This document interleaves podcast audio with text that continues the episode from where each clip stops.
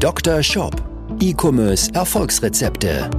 Dr. Sebastian Decker ist das Gesicht von Evolve Digital und Trainer der Google Zukunftswerkstatt. Mit seinem Podcast bietet er Online-Shop-Betreibern und ihren Mitarbeitern direkt umsetzbare Lösungen in den Bereichen Conversion-Optimierung sowie der Vermarktung über Google Ads und SEO. Zu Risiken und Nebenwirkungen fragen Sie Ihren Arzt oder Dr. Decker. Herzlich willkommen zu dieser Folge des Dr. Shop Podcasts und in dieser Folge möchte ich mit dir jetzt über zehn Punkte sprechen, die dazu führen, dass deine Besucher das Produkt oder Produkte von dir in den Warenkorb legen und dann irgendwo zwischen Warenkorb und Abschluss abspringen. Also zehn Punkte, die dazu führen, dass Menschen im Checkout abbrechen. Wir starten gleich mit Punkt Nummer eins, der oder ein unübersichtlicher Checkout-Prozess. Du solltest in jedem Schritt deines Checkouts, gerade wenn du jetzt halt einen, einen Multi-Page-Checkout hast, also nicht so ein One-Pager, dann solltest du deinen Kunden immer eine Orientierung bieten, wo sind sie gerade im Checkout-Prozess. Dass ich zum Beispiel über eine Leiste im oberen Teil deines Checkouts erkenne, bin ich gerade dabei, meine Adressdaten einzugeben. Was ist der nächste Schritt? Ist der nächste Schritt Bezahldaten eingeben? Ist der nächste Schritt doch mal die Bestellübersichtsseite? Das sollte immer erkennbar sein, dass derjenige immer das Gefühl hat, er weiß, wo er ist und er wird gut an die Hand genommen.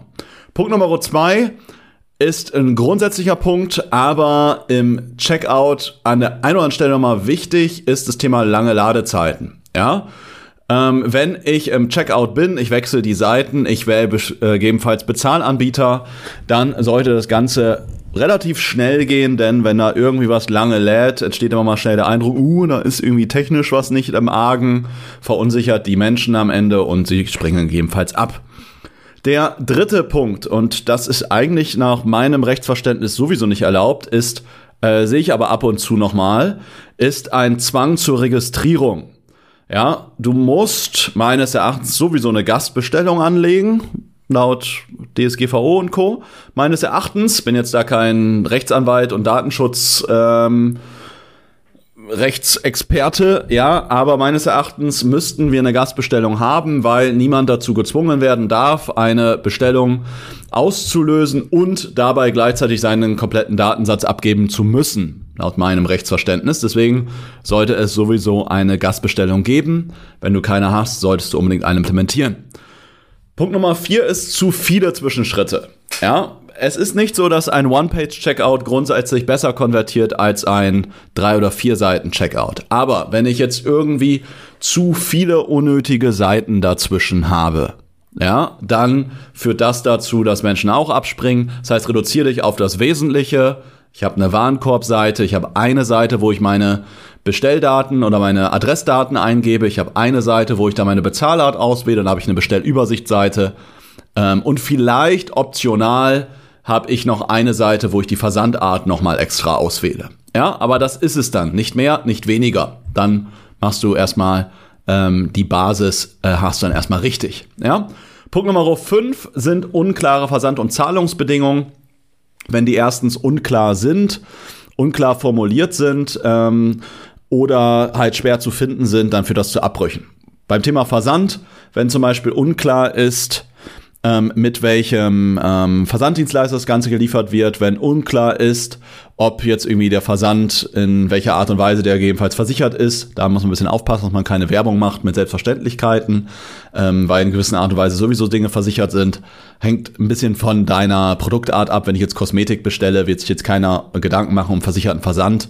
Aber wenn ich jetzt ähm, mir einen Sofa für 3000 Euro bestelle, wäre das vielleicht mal ganz nett, das sicher zu wissen. Dazu beim Thema Zahlungsbedingungen, wenn die unklar formuliert sind, zum Beispiel typischer, typische Sache, die ich immer mal wieder sehe, ist, dass die Kreditkartenzahlung nicht extra deklariert ist oder nicht direkt erkennbar ist, welche Kreditkarten möglich sind oder dass die Kreditkartenzahlung zum Beispiel unter PayPal versteckt ist, weil ich ja übers PayPal-Konto auch quasi mit Kreditkarte zahlen könnte ähm, oder die Kreditkartenabwicklung über PayPal re ähm, realisiert wird. Es sollte einfach als extra Punkt aufgezeichnet werden. Ja, das nur so als Beispiel. Oder wenn zum Beispiel nicht klar ist, der Kauf auf Rechnung über Klarna abgewickelt wird, sondern steht da Kauf auf Rechnung, der Nutzer wird auf Klarna weitergeleitet und versteht gar nicht, warum er ist jetzt plötzlich bei Klarna. All das sind Verwirrungspunkte, die dazu führen, dass Menschen verunsichert werden und dementsprechend dann nachher nicht kaufen. Ja? Grundsätzlich kann man sagen, je weniger computeraffin das Zielpublikum ist, desto mehr hauen halt solche Punkte rein und ähm, führen entsprechend zu Absprüngen. Ja, Punkt Nummer 6, es ist, ähm, geht mir auch nochmal in den Zahlungsbereich rein, dass bestimmte gängige Zahlungsmethoden halt nicht da sind. Ja, in Deutschland ist PayPal einfach Pflicht. Wenn ich kein PayPal habe, verliere ich mal locker 5 bis 10 Prozent Conversion Rate. Aber sowas wie Kreditkarte solltest du haben. In der Regel solltest du auch einen Kauf auf Rechnung mit anbieten. Ist gerade jetzt die letzten zwölf Monate immer, immer wichtiger geworden, ähm, auch einen Kauf auf Rechnung anzubieten.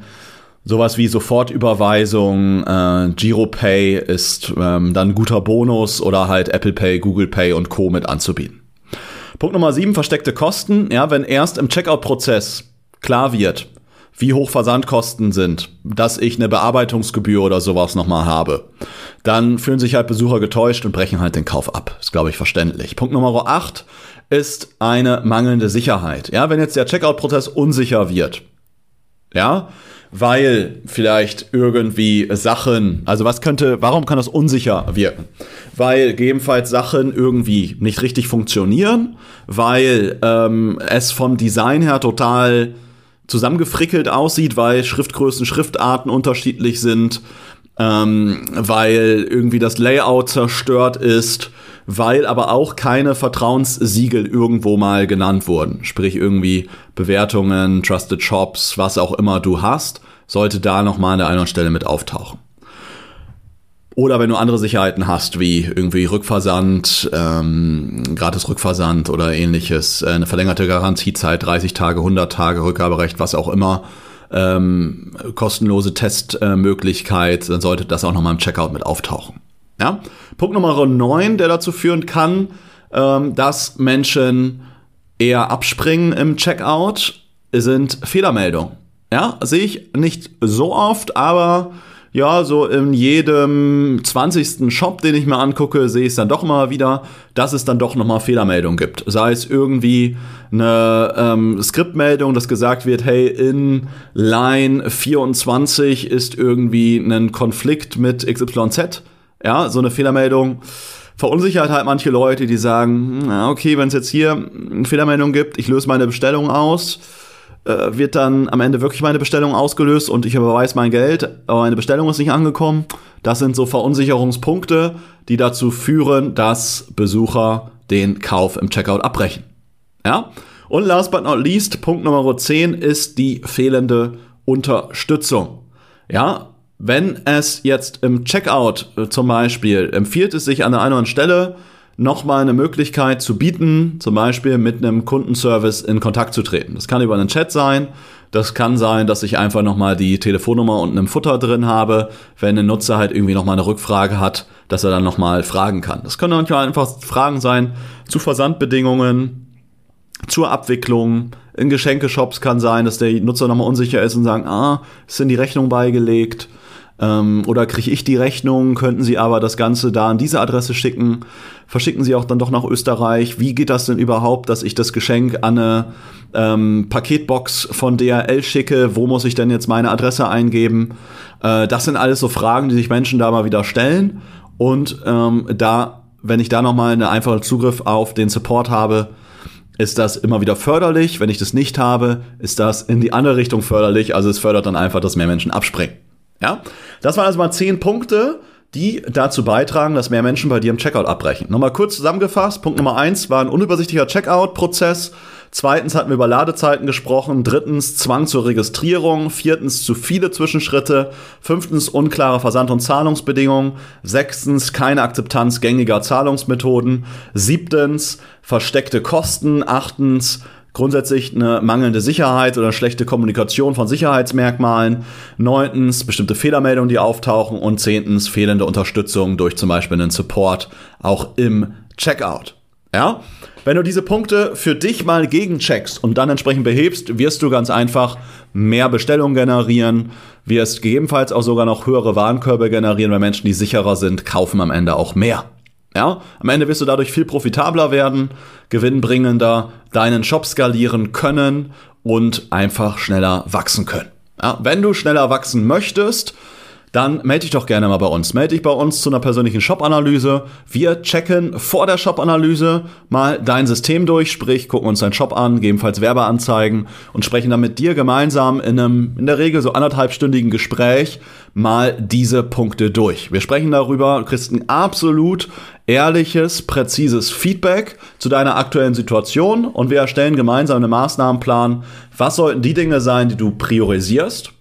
Die nämlich für dich einfacher zu implementieren sind, einfacher umzusetzen sind, die aber auch gleichzeitig einen großen Hebel haben. Und wie sollten so deine nächsten Schritte sein in den nächsten drei, sechs, zwölf Monaten, damit du deine Wachstumsziele erreichst und im besten Fall ja, darüber sprechen wir. Ja, und gegebenenfalls können wir mal abklopfen, mich unterstützen können in einer möglichen Zusammenarbeit, zum Beispiel im Bereich Conversion-Optimierung oder im Performance-Marketing auf den Kanälen Google, Meta oder Native Ads. Ich freue mich da von dir zu hören. Nutze also gerne die Chance, trag dich ein über unsere Webseite für diese kostenfreie Erstanalyse. Wir melden uns dann bei dir und äh, schauen, ob, wir's, äh, ob wir dir da weiterhelfen können, ob du da auch der richtige Partner für uns bist und dann äh, finden wir gemeinsam einen Termin und lernen uns vielleicht schon in dieser oder nächster Woche kennen. Ja, bis dahin wünsche ich dir alles, alles Gute. Ja, melde dich also gerne bei uns über unsere Webseite und ansonsten freue ich mich, wenn wir uns in der nächsten Folge wieder hören. Wünsche dir da bis dahin alles Gute und viele Bestellungen. Dein Sebastian. Ciao.